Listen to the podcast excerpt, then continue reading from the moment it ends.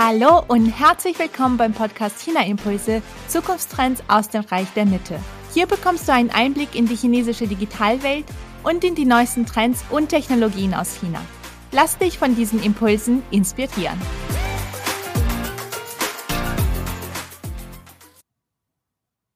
Mein Name ist Alexandra Stefanov und ich habe heute Marco van Ersel zu Gast. Als Unternehmer ist Marco spezialisiert auf die Entwicklung und auch auf die Vermarktung von kreativen Omnichannel-Geschäftsmodellen, die offline und online miteinander verknüpft sind. Innerhalb seiner WeRetail GmbH hat er in enger Zusammenarbeit mit VR Payment das Fintech Omnichannel-Konzept VR Payment China Solution entwickelt. Und dieses Konzept legt den Fokus darauf, Händlern zu ermöglichen, chinesische Touristen sowohl am eigenen Standort in Europa als auch nach der Heimkehr nach China über den eigenentwickelten WeChat Point of Sale und über E-Commerce-Lösungen an sich zu binden. Mit mir wird Marco heute also über chinesische Touristen in Europa und über digitale Bezahlsysteme in China sprechen. Marco, herzlich willkommen bei China Impulse. Ich freue mich, dass du heute da bist. Hallo Alexandra. Ja, vielen Dank für die Einladung und freue mich riesig auf unseren Podcast. Sehr schön. Ja, ich freue mich auf deine Einblicke. Wir stehen ja jetzt äh, kurz vor der Sommerurlaubssaison und äh, da haben wir heute doch ein sehr passendes Thema mit den chinesischen Touristen in Europa, die ja auch dieses Jahr äh, hoffentlich zahlreich äh, hier erscheinen werden nach den letzten paar Pandemiejahren. Ich hatte es gerade schon erwähnt, mit WeRetail machst du europäische Händler bei der chinesischen Zielgruppe sichtbar, so dass die Händler eben im Endeffekt auch mehr Umsatz generieren können. Und eure Hauptzielgruppe sind die chinesischen Touristen. Kannst du uns jetzt kurz für den Einstieg noch sagen, in welchen Bereichen seid ihr mit WeRetail tätig und wie helft ihr den Händlern? Also wieso brauchen die Händler euch überhaupt? Ja, sag mal, unsere Zielgruppen sind äh, eigentlich drei, äh, sind drei äh, Zielgruppen. Ne? Wir haben natürlich die chinesische Touristen und diese chinesischen Touristen, die äh, nach dreijähriger Lockdown äh, werden die auch wieder vermehrt zu uns äh, kommen. Da gibt es auch äh, sehr viele Marktforschungen dazu und momentan ist die Lage so, dass sag mal ab Dezember letztem Jahr ist diese Lockdown dann beendet und die Chinesen die Reisevrijheid zurückbekommen. Ähm, was man sehen wird, ist, dass natürlich die Kapazitäten, wie hier auch in Europa, für die Fluggesellschaften, die sind drastisch in den letzten drei Jahren runtergefahren, aber werden jetzt in Hochtempo mit Hochdruck wieder äh, aufgebaut. Das heißt, dass in diesem ersten äh, halbes Jahr, dieses Jahr, waren die Flugtickets für die chinesischen Touristen äh, noch sehr hoch.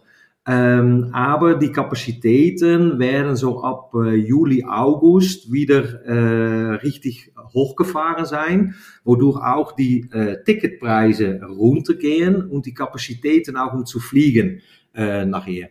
So man erwartet, dass wir äh, in äh, August, September richtig vermehrt wieder chinesische Touristen hier in Europa ver verwelkomen können.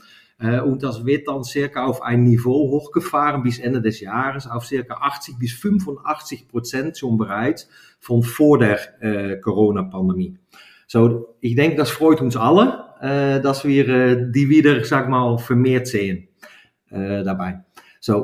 Chinese Touristen ist eins. Äh, zweite Zielgruppe, die wir haben, das sind auch die Chinesen, die wohnhaft sind in Europa äh, aber auch zum Beispiel in Amerika. Und die reisen natürlich jetzt auch vermehrt werden die reisen. So, das ist auch eine ganz interessante Zielgruppe äh, für uns. Und sag mal, im dritten, und das kommt durch die Verknüpfung in Omnichannel, was wir machen, ist auch die chinesische E-Commerce-Markt, sowohl vor Ort hier in Europa, aber auch in China selbst. Das ist, sind unsere Zielgruppe äh, dabei. Was machen wir? Eigentlich machen wir vier Schritte insgesamt.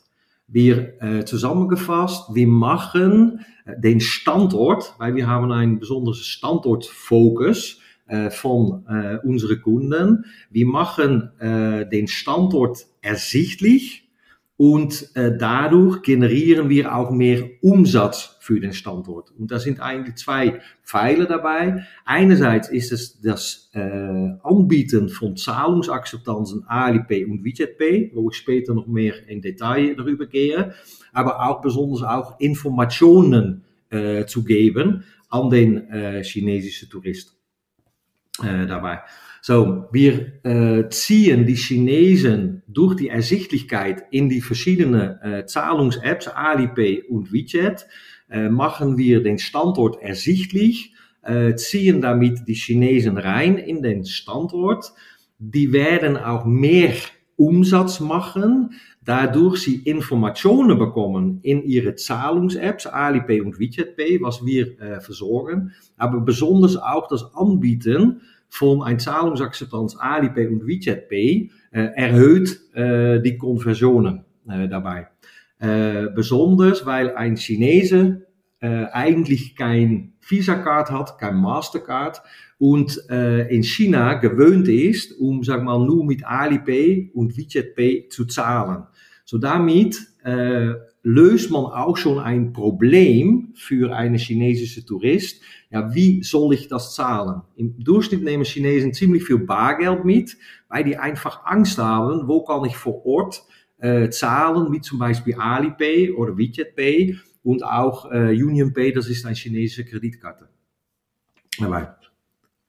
Ja, das ist spannend, während das Bargeld in den chinesischen Großstädten eigentlich fast schon verschwindet, dass sie dann, wenn sie nach Europa kommen, viel Bargeld mitnehmen, weil sie nicht genau wissen, wie sie hier bezahlen sollen. Und das ist vielleicht ein guter Übergang zum Thema, wie sehen denn überhaupt die digitalen Bezahlsysteme in China aus im Vergleich zu Europa? Und ja, das, du hast es schon kurz angerissen, aber vielleicht noch mal ein bisschen mehr im Detail. Was erwarten denn die chinesischen Touristen, wenn sie in Europa vor Ort sind, von den digitalen Bezahlsystemen?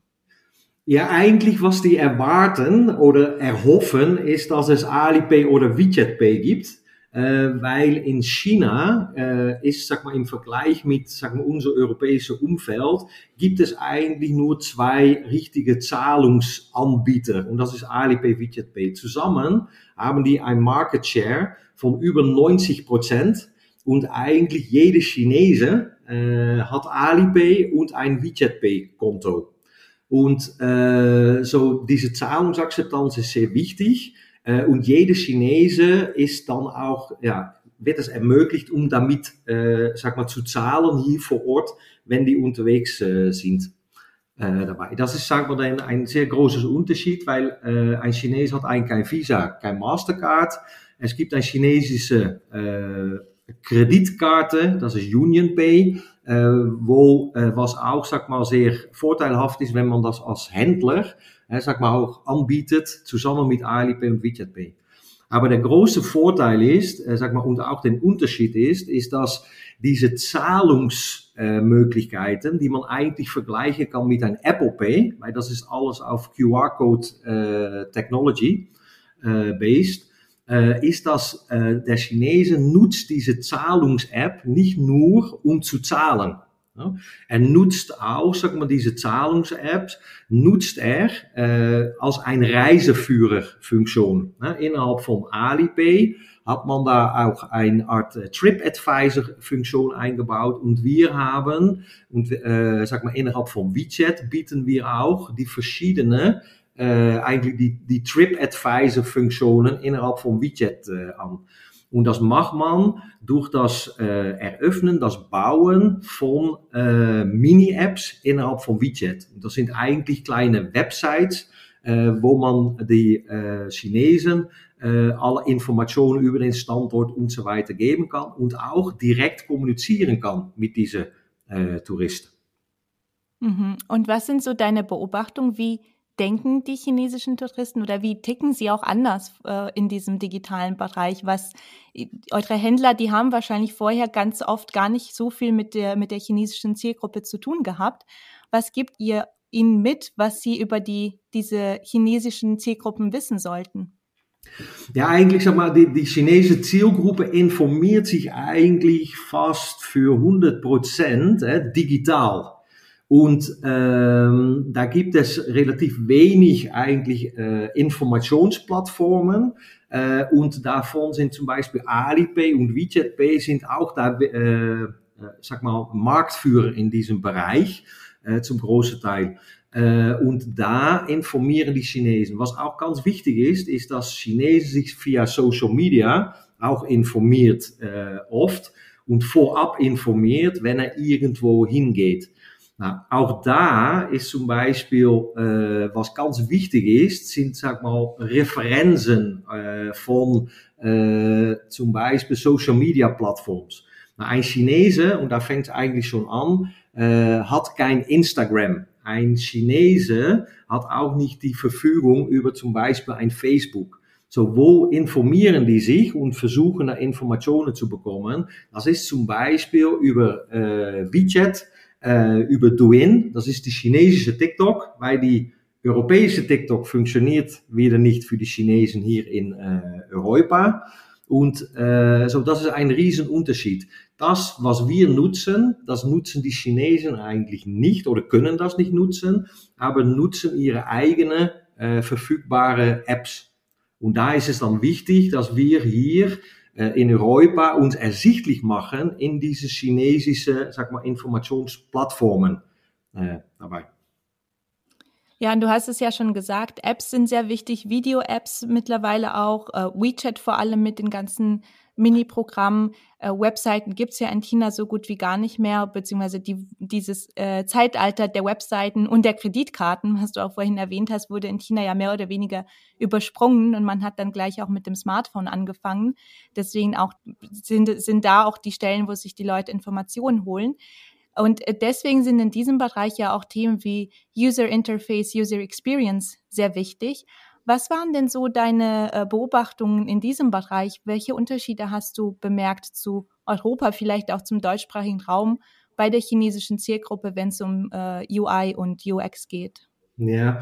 ja, ich denke auch ein wichtiger Punkt ist, sag mal, was wir auch oft hören, sag mal, von äh, Kunden in Kundengesprächen. Ich sage, ja, ich habe doch eine Website hier in Europa und äh, die kann ich doch auch übersetzen auf Chinesisch. Ja. Das, das, Problem oft ist, ist, dass die Website, die hier in Europa gehostet ist, überhaupt nicht zu öffnen ist, sag mal in China. Das kommt durch diese China Firewall. Nur, ähm, so das ist auch ein wichtiger Punkt, dass man äh, das äh, bewusst ist. Wenn man nach äh, UI und äh, UX äh, schaut, aber wenn ich sag mal, möchte äh, gerne sag mal, eine Erklärung, wenn man E-Commerce betreibt in China, ähm, dann äh, ist ein Riesenunterschied, ist besonders die Detailliertheit äh, von Produktbeschreibungen. Äh, in China äh, liebt man so viel wie möglich Erklärungen und Fotos und so weiter zu bekommen.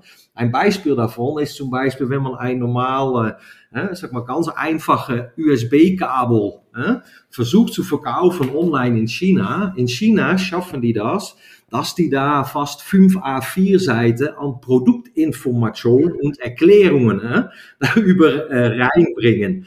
Und vor allem auch viele Videos, oder? Ich habe auch die Erfahrung gemacht, dass bei uns auf Amazon zum Beispiel äh, viele Fotos verwendet werden, aber in China erwartet man auch ganze Videos mit Erklärungen und Beschreibungen und so weiter. Ne?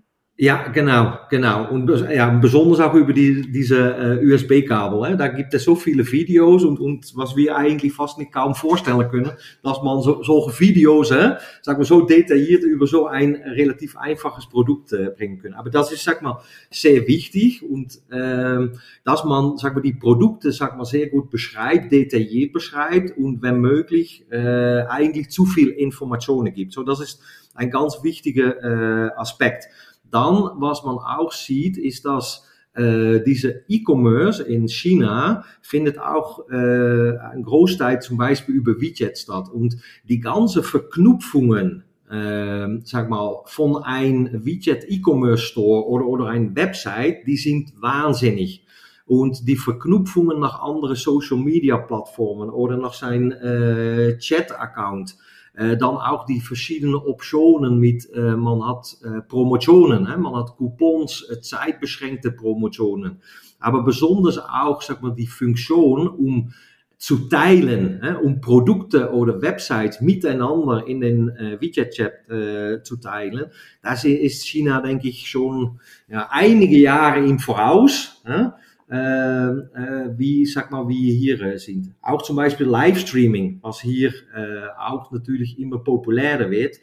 Äh, Livestreaming ist schon bereits über 20 Prozent von der Gesamtmarkt in äh, E-Commerce-Markt in China mal, verknüpft mit äh, Livestreaming.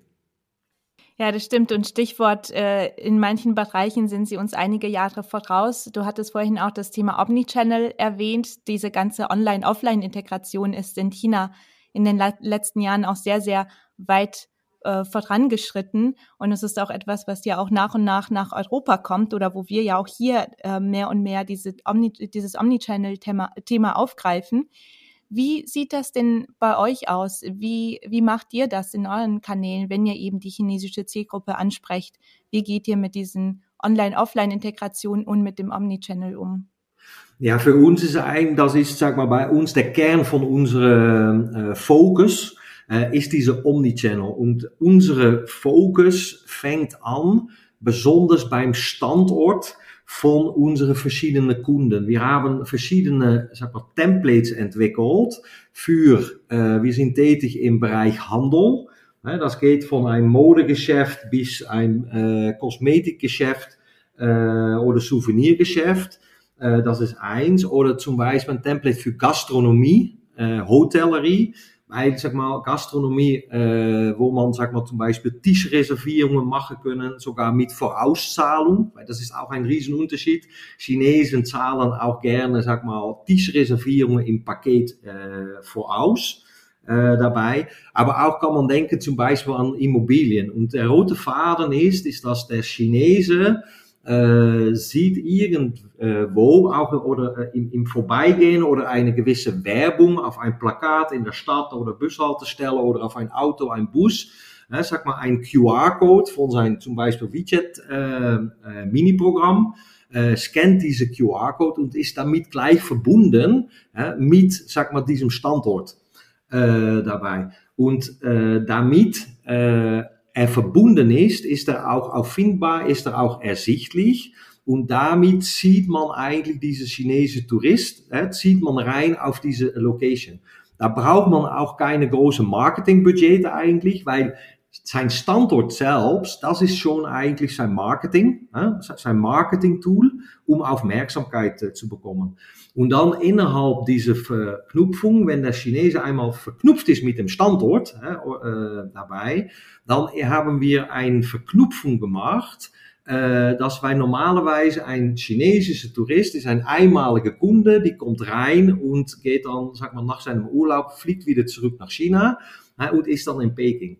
Da er jetzt verknüpft ist via das äh, Official Account dem Mini-Programm und er fliegt zurück nach China. Oder zum Beispiel, was bei uns auch möglich ist, wenn der Chinese zum Beispiel wohnhaft ist in Hamburg, ist er gleich verknüpft auch mit dem E-Commerce Store äh, von diesem Geschäft. Und wenn er in China ist oder in Hamburg, kann er ganz einfach und bequem, äh, sag mal, ein nächstes Produkt bestellen bei diesem Händler. Äh, dabei. Und das ist ein komplett äh, Full-Service eigentlich Programm, was wir haben, äh, weil die richtige Rechnung, die Logistik, die Verknüpfungen sind alles gemacht und eigentlich unsere Kundschaft sollte dann nur noch äh, das Produkt, sag mal, im Paket, sag mal, hinlegen, weil er sieht auch, der Chinese zahlt in RMB und mit der integrierte äh, äh, Zahlung von WeChat und Alipay hat der Händler schon das Geld in Euros via Forex auf sein äh, Bankkonto und äh, kann dann, sag mal, auch E-Commerce-Geschäft, sag mal, weiter vorantreiben. Mit dieser Kunden ganz einfach in Kontakt bleiben, weil das ist wie eine Art Facebook, Instagram äh, Account, kann ihm auch Push-Messages und so weiter schicken und er kann einfach und bequem auch in der Zukunft langfristig weiter einkaufen. So Omnichannel und besonders Standort. Das Standort ist bei uns eigentlich der Driver, um sein E-Commerce-Geschäft, sag mal, weiter voranzutreiben auch. Ja, und das ist auch etwas, was man, denke ich, immer mehr auch hier in Europa beobachten wird, auch unabhängig von der chinesischen Zielgruppe, dass man eben wie ich schon vorhin gesagt habe, dass äh, die Offline- und Online-Integration hat, dass man eben den Standort auch mit di digitalen Medien verbindet und vor allem über den QR-Code. Der hat sich ja hier bei uns auch trotz Pandemie gefühlt gar nicht so richtig durchgesetzt. Den findet man zwar immer wieder, aber gar nicht so in dem Ausmaß, wie man den in China sieht. Und wie du schon gesagt hast, die Leute sind da auch sehr neugierig, wenn sie einen QR-Code sehen, den gleich zu scannen und zu gucken, was für Informationen dahinter stecken. Und ich habe das Gefühl, dass das bei uns noch gar nicht so in dem Ausmaß angekommen ist. Ähm, aber ich weiß nicht, wie, was denkst du, wird sich das hier bei uns auch so äh, durchsetzen, dass wir dann immer mehr über QR-Codes machen werden? Äh, ja, ich glaube, dass, dass das auch hier, aber bevor wir das Niveau sag mal, erreichen von China, weil das ist natürlich auch ein Kulturunterschied. Ein Chinese liebt ein QR-Code zu scannen und zu öffnen. und hier gibt es irgendwie doch noch äh, ein bisschen Hemmungen oder, oder Verzögerungen dabei. Genau. Ähm, aber ich denke, dass man auch äh, hierzulande äh, diese QR-Code und diese Verknüpfungen, dass man äh, nicht mehr ohne kann und dass das sich immer weiter entwickelt. Ja, das denke ich auch. Und ja, vielleicht nicht ganz in dem Ausmaß, weil, wie du sagst, es gibt dann trotzdem noch kulturelle Unterschiede und man ist hier doch etwas zurückhaltender und denkt gleich daran, äh, dass man seine Daten preisgibt und so weiter, diese ganzen Diskussionen. Aber ich bin auch der Meinung, dass sich das auf jeden Fall mehr durchsetzen wird, als wir das jetzt äh, sehen, weil es auch doch ein praktisches Tool ist. Und du hattest es vorhin ja auch erwähnt, das ist auch unkompliziert umzusetzen. Du kannst darüber ja sehr, sehr viele Informationen dann vermitteln. Ne? Ja, ja und ich denke auch, was, was ich auch gerne erwähnen möchte, ist, dass man hat hier natürlich allgemein redet man äh, Data und in China und kein Datenschutz und so weiter. Aber zum Beispiel, äh, ein, auch ein ganz großes Unterschied ist bei uns, wir haben aufs Internet, ist fast alles, sag mal, auffindbar und so weiter. Wenn man überhaupt in WeChat als Firma äh, ersichtlich und auffindbar ähm, äh, sein möchte, dann muss man sich offiziell registrieren. Das heißt, dann wird man auch geprüft, ob man sag mal, auch ein, eine Firma ist und dass alles stimmt und so weiter. Und dann bekommt man erst ein äh, Händler Official Account. Äh, und ich finde, das ist auch ein Teil von, sag, das ist dann wieder ein Datenschutz, was es wieder viel mehr gibt äh, in China, als sag mal hier vor Ort ähm, dabei. Ja, das ist ein guter Punkt. Und wie sieht es so insgesamt aus? Du beschäftigst dich ja schon seit einiger Zeit mit diesem Thema. Was äh, gibt es für Best Practices aus China oder eben von dieser Chines äh, chinesischen Zielgruppe, mit der du dich auseinandersetzt, ähm, die auch Händler oder Unternehmen ähm, hier mitnehmen und umsetzen können? Ich meine jetzt im digitalen Bezahlsystembereich, aber vielleicht auch allgemein in, in dem digitalen Leben, was du dann in China beobachten kannst im Vergleich zu Europa. Ja, ich denke, sag mal, was man äh, besonders die, die, die Verknüpfung von, von Zahlung äh, ist, ist sehr weit schon entwickelt. Und ich, ich, was man sieht in China ist das zum Beispiel verstärkt mit äh, SOTs, das sind die Self-Ordering Terminals äh, sag die iPads, äh, sag mal, Ware zu bestellen, dass da eine komplette Integration auch stattfindet, äh, sag mal, von die digitalen Zahlungssystemen. Das heißt, da ist auch kein Zahlungsgerät eigentlich mehr notwendig, aber denn man kann einfach auf dem Screen selbst, kann man sein Alipay, WeChatPay QR-Code äh, da vorne hinlegen. Man braucht es noch nicht mal zu öffnen und die Zahlung wird, sag mal, äh, gleich abgebucht was auch wieder viel Zeit spart und, und so weiter. So da gibt es sicherlich äh, Entwicklungen. Aber ich denke auch besonders auch im B2B-Bereich äh, äh, gibt es, denke ich, sehr gute Praxis Cases äh, dabei, weil es wird auch immer wichtiger, sag mal, wenn man im B2B, sag mal, sein Geschäft nach, weiter nach vorne treiben möchte, äh, dann äh, muss man auch, sag mal, sich ersichtlich machen und professionell ersichtlich machen. Früher, äh, was ich da sehe, ist, dass früher war es so, dass wenn man äh, als europäische Firma, Marke oder Produkt, äh, sag mal, in China ich äh, möchte gerne einen Distributeur haben für China, dass da gleich 100 äh, verschiedene Firmen oder Chinesen äh, darauf äh, hinzugekommen sind und sagt, ja, ich möchte dein Distributeur werden.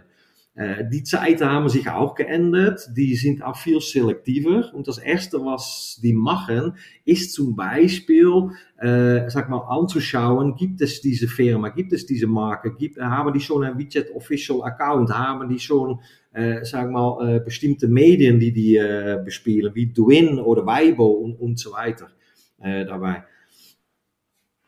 Ja, das, was du nennst, sind eigentlich das, was vielleicht als Trend auch mal nach Europa kommen wird, was sich hier auch eben unabhängig von der chinesischen Zielgruppe vielleicht weiterentwickeln wird mit diesem Omnichannel, mit dieser Online-Offline-Integration. Aber was gibt es denn für Trends, die du auch in China beobachten kannst? Also zum Beispiel im digitalen Tourismusbereich, ähm, Trends, die sich jetzt dort entwickeln, in Zusammenhang mit digitalen Bezahlsystemen, aber vielleicht auch allgemein in diesem Tourismusbereich in Verbindung mit der Digitalisierung. Ja, was man, uh, was man ziet is dat de, Anteil von Single Individual Traveler, SIT, äh, kurze Name dafür. Äh, das sind, sag mal, die Chinesen, die selbst, sag mal, seine Reise aussuchen, seine Reise selbst buchen, sein Flug, sein Hotel, wohin geht man, sein Auto so weiter. Ähm, das war schon vor Corona wachsend, aber äh, ist jetzt rasant wachsend. Vor Corona war das schon über 20 Prozent. Jetzt wird das circa, äh, die Erwartung ist, dass äh, rund 35 Prozent bis Ende des Jahres der Buchungen diese Single Individual Traveler sind in, äh, von Chinesen.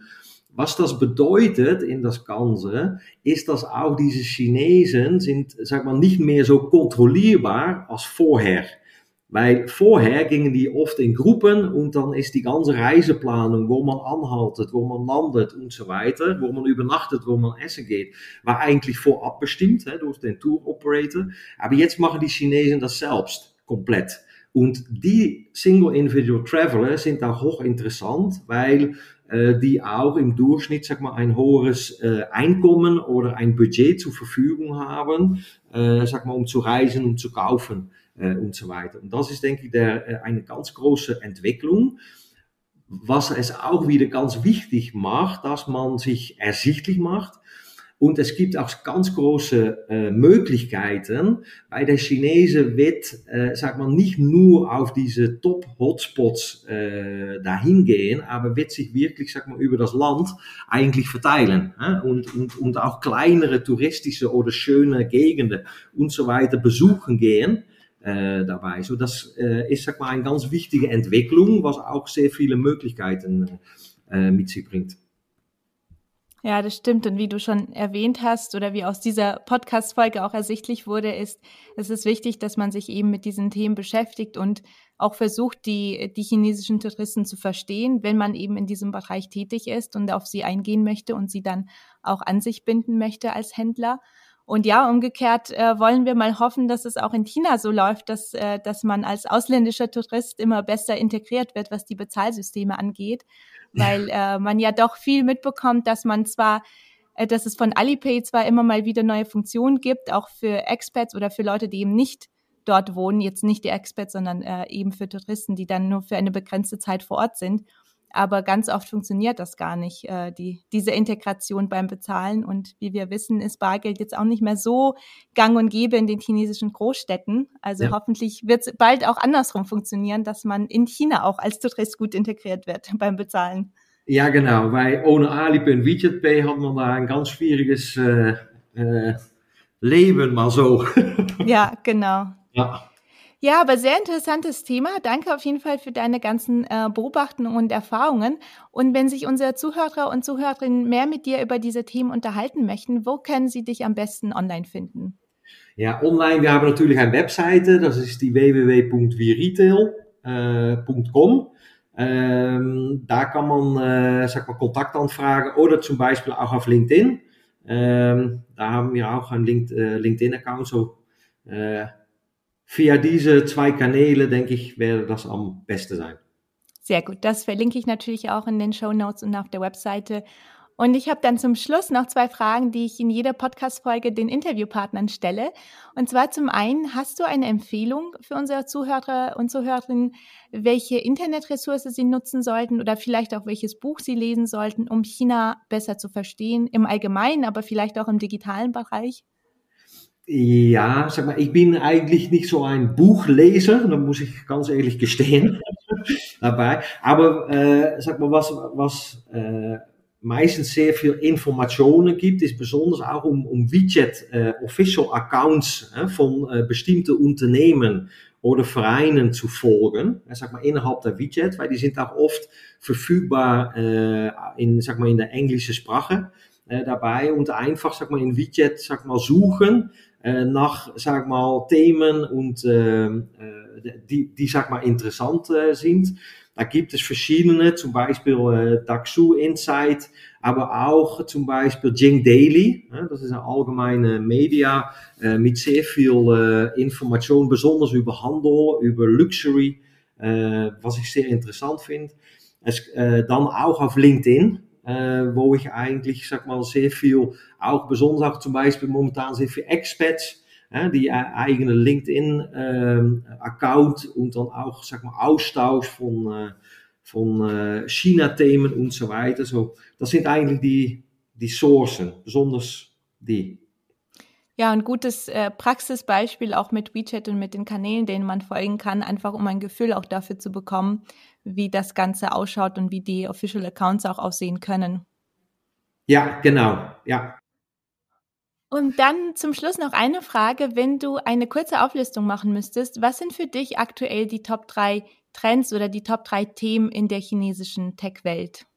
Ja, die, die Top 3 oder die meisten, sag mal, was ich ganz spannend finde, ist die Entwicklung von äh, die äh, Elektroauto-Industrie in äh, China. Die machen da riesen Fortschritte äh, auch, sag mal, die Erfolge, die die jetzt, sag mal, feiern in, in der ganzen Export äh, von diesen Elektro. Ich finde das ganz in, äh, in der Tech-Industrie in China, finde ich ein wahnsinnig äh, interessantes Thema, Entwicklung.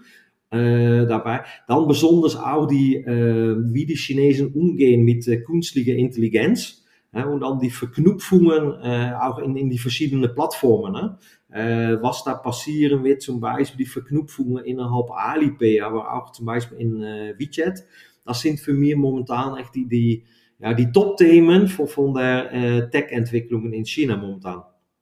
Ja, und spannend, dass du als erstes die Elektromobilität und die Expansion der chinesischen Autohersteller erwähnt hast. Das, äh, das finde ich auch unglaublich spannend. Da schreibe ich auch gerade meine Doktorarbeit drüber. Und es ist so interessant zu sehen, wie sich die Dynamiken da eben verändern und umdrehen im Vergleich zu, ja, vor ein paar Jahren eigentlich.